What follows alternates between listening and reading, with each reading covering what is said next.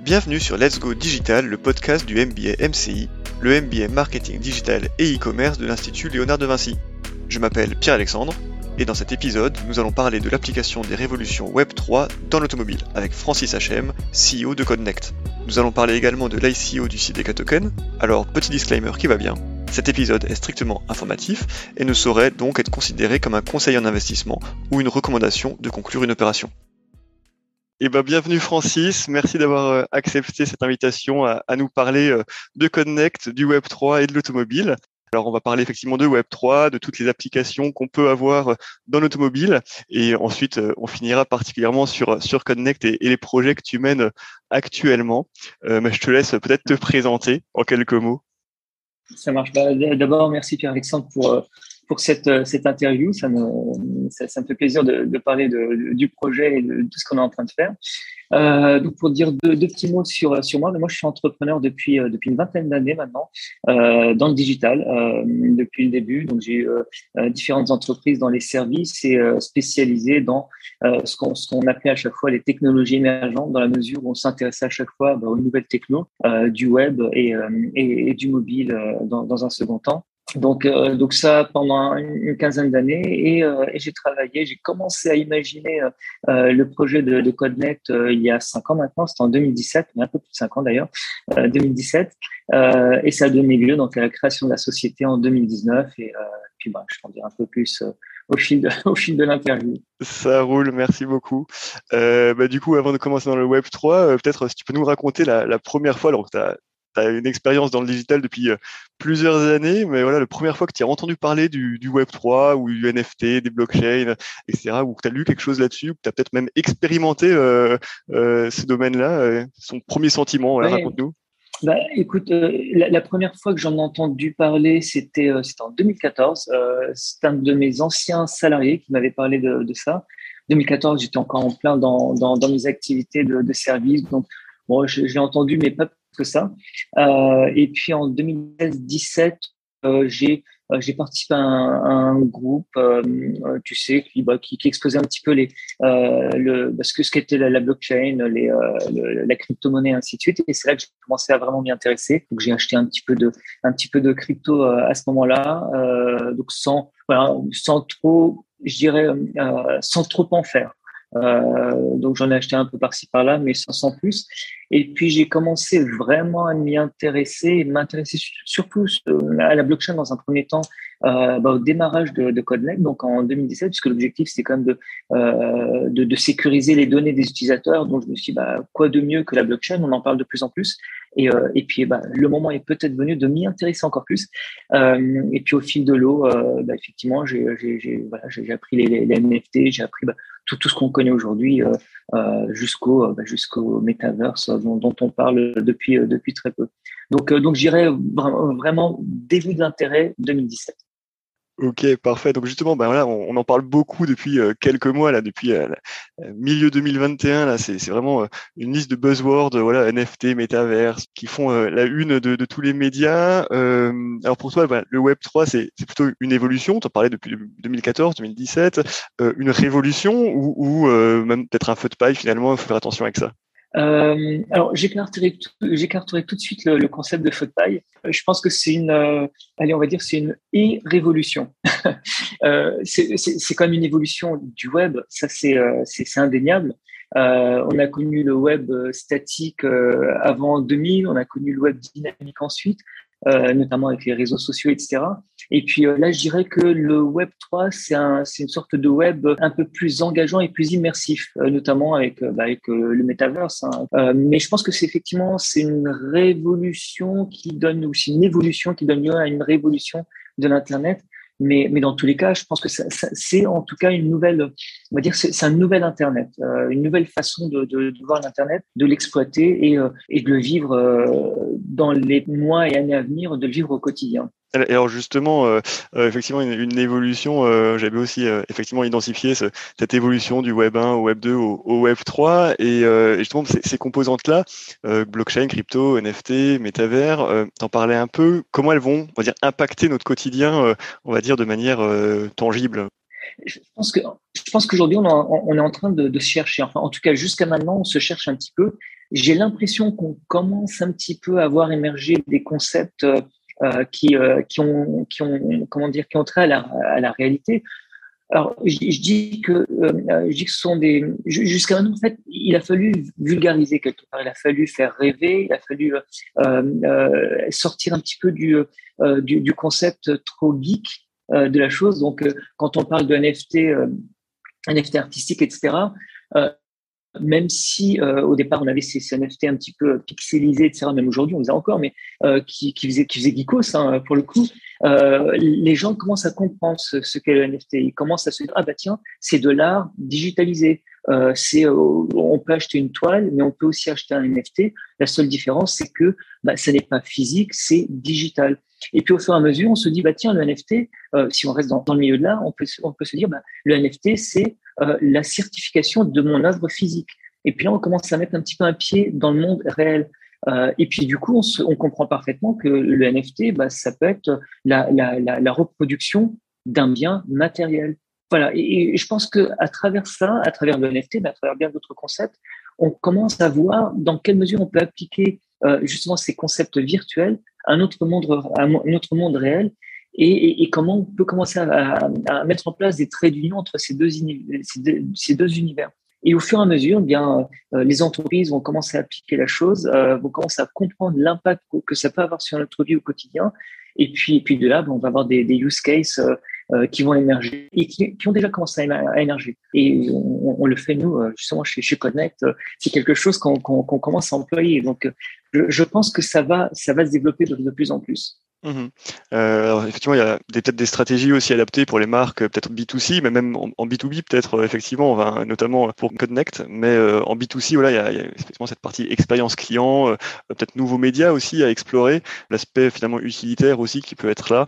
On va peut-être sûrement l'évoquer dans, cette prochaine partie où on va parler plus de, l'univers automobile, justement, euh, dans lequel il y a beaucoup de choses en, cours, beaucoup de, choses qui ont été faites là et, annoncées. Alors Lamborghini qui a fait son NFT euh, à base de, fibres de carbone euh, envoyées sur la station euh, internationale, Alfa Romeo qui parle de, traçabilité, Hyundai qui a créé un, un métaverse sur sur Roblox, Alpine qui a sorti un token, un fan token avec avec Binance. Il y a, il y a pas mal de choses qui se qui se passent. C'est quoi ton regard sur ces expérimentations ou ces, ou ces projets? Je, je, pense, je pense qu'il y, y, a deux choses. Il y a, il y a le côté un petit peu euh, toujours, euh, je dirais, artistique, de collection, euh, etc. Et certains, certains le font dans ce sens. Euh, et puis il y a, euh, il y a le côté suivi, traçabilité, vie d'un produit. Euh, et, et, je pense que les applications à venir vont plutôt être dans ce sens-là. Ce qui, ce qui, ce qui, euh, ce qui n'empêche pas euh, de, de, continuer à avoir des, des, des NFT de collection. Euh, aujourd'hui, on peut très bien acheter, euh, j'en sais rien, on peut acheter la jante de, de, de, de, telle voiture qui a fait telle course. C'est un objet de collection. Pourquoi ne pas acheter le NFT d'une partie d'un véhicule exceptionnel pour, pour, pour être le seul à l'obtenir? Pourquoi pas. Mais je pense que l'avenir va être justement dans euh, l'exploitation des, NFT pour, une utilité et la traçabilité en fait partie. Euh, Aujourd'hui, stocker des informations dans un NFT, euh, c'est permettre justement la traçabilité du bien et du véhicule en, question. En l'occurrence. Donc c'est ce que c'est ce que c'est ce qu'a fait Alfa Romeo. Enfin c'est ce que fait Alfa Romeo avec son dernier modèle de SUV. Et je pense que ce type d'application euh, va être amené à se développer beaucoup, beaucoup plus. Mmh. Alors justement, ben, si, on, se base sur ce, concept-là euh, d'Alfa Romeo, en fait, euh, cette stratégie en fait du constructeur à créer quelque chose pour tracer les véhicules, finalement peut-être aussi conserver la fidélité de ses clients, euh, peut-être tout au long de la, vie du, véhicule, puisque j'imagine que pour, mettre à jour le NFT avec les, passages ateliers, avec le suivi, voilà, bah, va falloir forcément passer chez Alpha et pas chez un autre préparateur ou un autre réseau d'entretien. Alors oui, je pense que euh, le, la volonté d'un constructeur comme, comme Alpha, c'est effectivement c'est peut-être à, ces fins-là, et c'est de conserver le, le, le, le, suivi du client et, le fidéliser au maximum. Maintenant, euh, un, comment dire, un, propriétaire de véhicule ne conserve pas son véhicule ad vitam. Euh, ça, ce sera jamais vrai. Euh, on est surtout aujourd'hui, euh, on est on est dans le changement, on est dans l'usage plus que dans la propriété. Euh, donc dans tous les cas, l'usage qu'on avait du véhicule il y a 10, 15, 20 ans ne sera plus même à terme. Donc, cette stratégie que de dire je vais fidéliser mon client grâce au NFT, bon, je pense que euh, c'est bien pour lancer le concept du NFT au sein d'une marque automobile, mais ça ne sera pas l'usage à terme.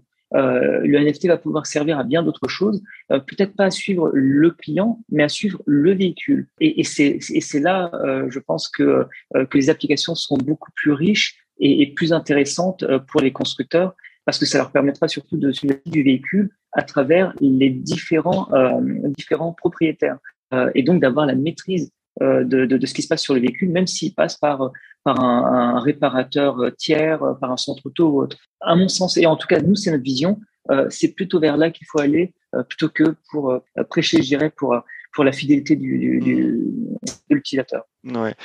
En gros, l'expérience utilisateur, ça va peut-être plus se passer sur sur la partie euh, les euh, expériences euh, online, on va dire immersives, etc., plus que sur la partie euh, propriété du fichier électronique, qui a plus une une, utilité en, en, B2B sur un suivi justement de traçabilité. Et finalement, les usages vont démarrer à partir du moment où, où on s'en souciera même plus. Finalement, on ne verra pas ce, ce NFT ou on le connaîtra pas. Enfin voilà, on n'aura pas de, de, vision sur ce que c'est en fait. Au final, comme aujourd'hui, bah, on utilise des mails, on ne sait pas ce que c'est les protocoles qui sont derrière. Euh, ok, d'accord, bah, super intéressant. Alors, du coup, il y a quand même pas mal de, changements. Ça, nécessite quand même de, réfléchir. Dans le Web 3, il y a aussi toute la partie euh, décentralisation, donc la partie euh, DAO, enfin voilà, la partie de donner la valeur aux utilisateurs finalement, et plutôt qu'à des structures centralisées. alors, du coup, là, comment ça peut être cohérent ou, en tout cas, comment on peut lier les, impératifs hein, des sociétés aujourd'hui ben, centralisées et capitalisées avec cette ambition de décentraliser, d'aller sur une, une gestion, on va dire, euh, autonome euh, et euh, paritaire, si on veut, de l'approche business bah, je pense que dans, dans un tout premier temps, il, faut, il faut revenir sur le, enfin, au centre de cette question et surtout les, les, données, le traitement des données et la propriété des données.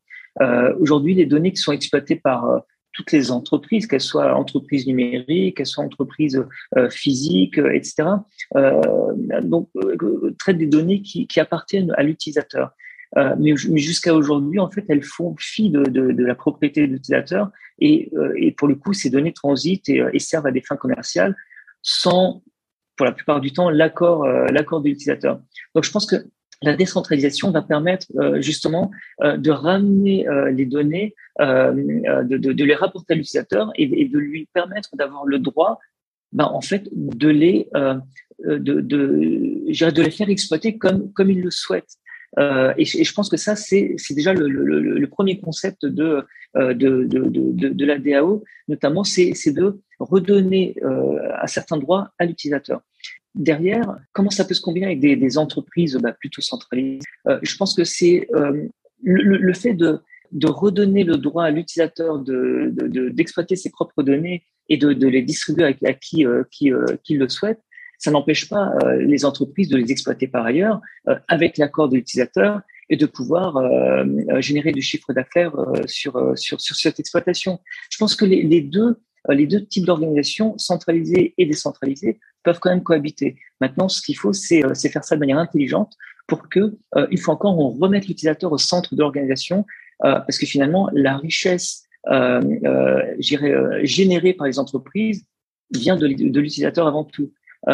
donc, il est quand même beaucoup plus faire de, laisser libre, libre choix à l'utilisateur de partager ou pas, et de se dire, bah, OK, si je partage, c'est dans telle ou telle condition financière également. Euh, donc, je pense qu'en tout cas, les deux peuvent coexister, peuvent d'ailleurs coexister, parce que moi, je, je suis pas certain que euh, avoir que des organisations décentralisées puissent fonctionner à 100%. Euh, il faut quand même, euh, voilà, il y a, on a besoin quand même de, de, de réguler, alors pas réguler sans, forcément au sens euh, législatif du terme, mais, mais réguler l'organisation et il doit y avoir quand même des interactions euh, croisées entre des structures centralisées et décentralisées pour, pour que tout ça puisse se faire de manière juste pour tout le monde.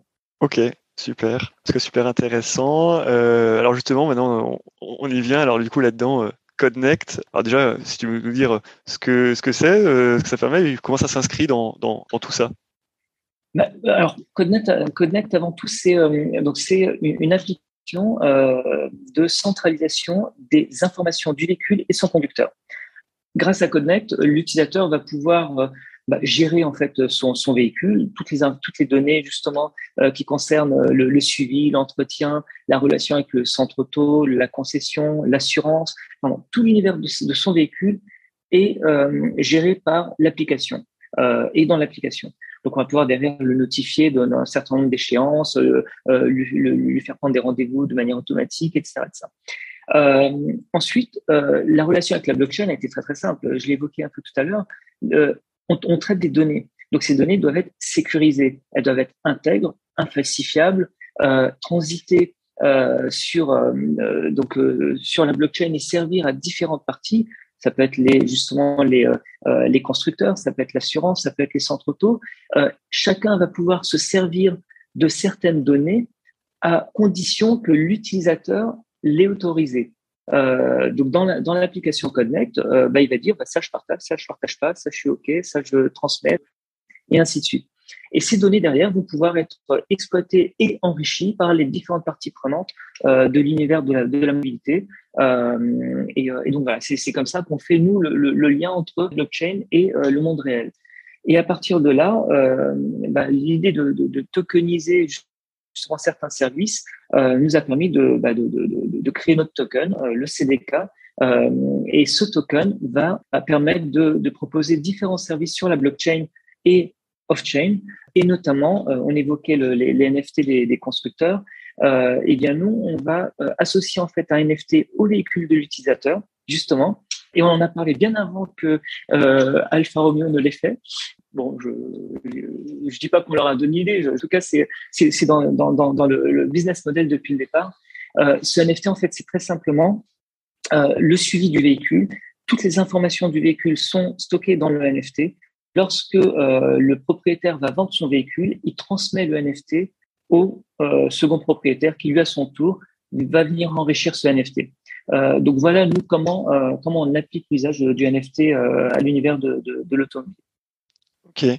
Euh, donc du coup, le, là, le, le, NFT, il serait vraiment lié à, à la possession du, du, véhicule. Donc tu ne pourrais pas euh, vendre, par exemple, le NFT. Euh, bon, après, est-ce qu'il y a un intérêt à le vendre sans la voiture? Je ne sais pas, mais voilà, tu ne pourrais pas non. vendre le NFT sans le vendre la voiture. Exactement. Ok, donc il y aura une régulation là-dessus sur le fait que c'est bien lié à la, à la propriété de la voiture. Exactement, okay. exactement. Et, le, le, le, NFT va servir justement à certifier tout ce qui s'est passé sur la voiture. Euh, et donc va, va, pouvoir attester et authentifier les entretiens, le, euh, les réparations, le suivi, le bon suivi du véhicule. Euh, voilà, tous, tous, toutes ces informations seront inscrites euh, euh, sur la blockchain et donc encapsulées dans le NFT. Ouais, donc il y a une, une, une foule d'applications effectivement, enfin avec euh, bah, les expertises aussi, enfin les experts euh, carrosserie, euh, la, bah, la, revente, enfin, forcément sur le véhicule d'occasion pour euh, pour être, on va dire un, un tiers de confiance euh, automatique, sécurisé, voilà complètement infalsifiable, effectivement voire même peut-être peut-être un peu même de logistique finalement si, si on en vient à, un suivi de la voiture avant même euh, l'entrée en propriété par le client on peut même euh, penser à un suivi euh, peut-être logistique ça existe je crois il y a des blockchains qui font ça oui, voilà. absolument tout à fait alors et du coup si c'est lié à la possession de la voiture il y a quand même mm, quasiment la moitié des, des véhicules neufs aujourd'hui qui sont vendus euh, en, en, leasing, voire même plus que la moitié euh, en, en, leasing. Oui. Donc finalement, c'est avec les, aussi avec les sociétés de, de location euh, oui. qui appartiennent pour la plupart soit à des constructeurs, soit à des, à des organismes bancaires. Euh, oui. Voilà, il y, y, a aussi un usage pour eux euh, de ce NFT. Oui, complètement. De... Absolument, le, le, besoin est exactement le même parce que euh, il faut pas oublier que les, les, véhicules de location sont conservés trois ans en moyenne, euh, euh trois ans ou, ou moins euh, en fonction du kilométrage par les par les loueurs notamment. Euh, mais une fois que euh, le, le, cap est passé des 25-30 000 kilomètres ou, ou, des trois ans, ils sont ensuite revendus d'occasion. et donc de toute façon, le suivi doit être le même de, de, du, du, du premier kilomètre jusqu'au transfert de propriété à un particulier donc, même si aujourd'hui on a beaucoup de leasing, beaucoup de, de, de, de location, etc., etc. Euh, le marché de l'occasion reste quand même là euh, et existe euh, et donc le suivi euh, a besoin d'être fait euh, de, de, de, cette, de, cette, même manière. Euh, on a évoqué la vente d'un véhicule entre particuliers, donc la nécessité de, certifier tout ce qui s'est passé sur, sur tout au long de la vie du véhicule. Mais c'est exactement la même chose quand un véhicule est vendu par un garage ou par un leaser ou par, euh, par un, un, constructeur en, pour, pour, pour de, de, la seconde main. Euh, donc, il est nécessaire, oui, d'avoir ce NFT dès le départ, quelle que soit euh, le, le, la manière de, j'irais de, de, proposer le véhicule au, conducteur. Ouais, et puis c'est une manière finalement aussi de d'augmenter la valeur du, du, du véhicule, d'occasion justement de certifier sa, sa, provenance, son, son historique. voilà, c'est de manière sécurisée encore et infalsifiable. C'est sûr que ça peut augmenter la valeur de revente, donc des actions remarketing de, de, de, enfin, de véhicules d'occasion par les leasers, effectivement. Exactement, et, et, même, même entre particuliers, parce que euh, le jour où, où, tu souhaiterais acheter un véhicule particulier, euh, si le véhicule de ton vendeur euh, a son NFT, il ne pourra pas te dire euh, j'ai pas les factures, mais t'inquiète, j'ai fait. toutes les révisions. Euh, non, si c'est pas écrit, c'est pas fait. Et, et, donc ça vient effectivement certifier la valeur. Et, et, même pour les, pour les assureurs, les assureurs vont pouvoir assurer un véhicule en sachant exactement ce qu'ils assurent. Donc un véhicule qui a été entretenu, suivi, faut pas oublier une chose, c'est que les statistiques euh, démontrent que 50% euh, des véhicules vendus d'occasion tombent en panne dans les six premiers, euh, dans les six premiers mois. Donc, voilà, on, vient, on vient éviter ce genre de, de, de, de problème. Ouais, ça pourrait même lié être une garantie. va éviter ce genre de choses. Ouais, Absolument. exactement. Euh, qu'on fait assez souvent dans les, dans, dans les concessions automobiles, mais euh, forcément sur la partie euh, C2C, enfin particulier à particulier, c'est toujours plus la loterie. Exactement. Ok, et alors du coup, bah, voilà, plein d'usages aussi bien pour les entreprises que pour les, que pour les particuliers, les utilisateurs. Maintenant, sur, et sur le, token, CDK, tu en as parlé un peu, donc les objectifs, les défis que, que vous avez avec ça? Écoute, l'objectif, c'est de euh, euh, bah, surtout de le proposer à, tous les constructeurs euh, du monde. donc certains ont leur propre, leur propre NFT maintenant, mais, mais ça n'empêche pas de, de, de, travailler avec eux. nous, notre, notre ambition, en fait, c'est que le, le, le, NFT soit associé au véhicule à la sortie d'usine. Partir du moment où il est associé à la sortie d'usine, pouvoir suivre et tracer le, véhicule du, premier kilomètre jusqu'à jusqu'à sa fin de sa fin de vie. Euh, donc ça, c'est une des, ambitions, c'est de, euh, justement d'aller chercher euh, un maximum de constructeurs pour pouvoir nouer des partenariats avec eux. Et le token et, et l'ICO qu'on va lancer va être, j'irai un moyen bah, de communiquer instantanément à l'international sur le projet, euh, puisque ben, une ICO, c'est tout de suite international, euh, et ça va nous permettre justement d'avoir une aura euh, et de pouvoir parler de, de, du projet beaucoup plus facilement et de nous faire connaître beaucoup plus facilement. Donc, donc ça, vraiment, l'ambition, c'est tous les constructeurs, et puis et puis de de, de, de nouer des partenariats avec bah, tous les assureurs, les centres auto, fait tout l'écosystème du, du véhicule et de la mobilité et à travers le monde, bien sûr, puisque euh, un véhicule circule parfois en second marché, en troisième marché, dans différents pays. Donc, euh, mmh. donc euh, tous les utilisateurs nous intéressent. Et, alors, vous avez peut-être déjà ciblé, alors quand je dis vous, toi et ton équipe, hein, vous avez déjà ciblé des, disons, des, des, marchés un peu plus matures ou qui ont déjà un peu plus ciblé ce genre de d'innovation?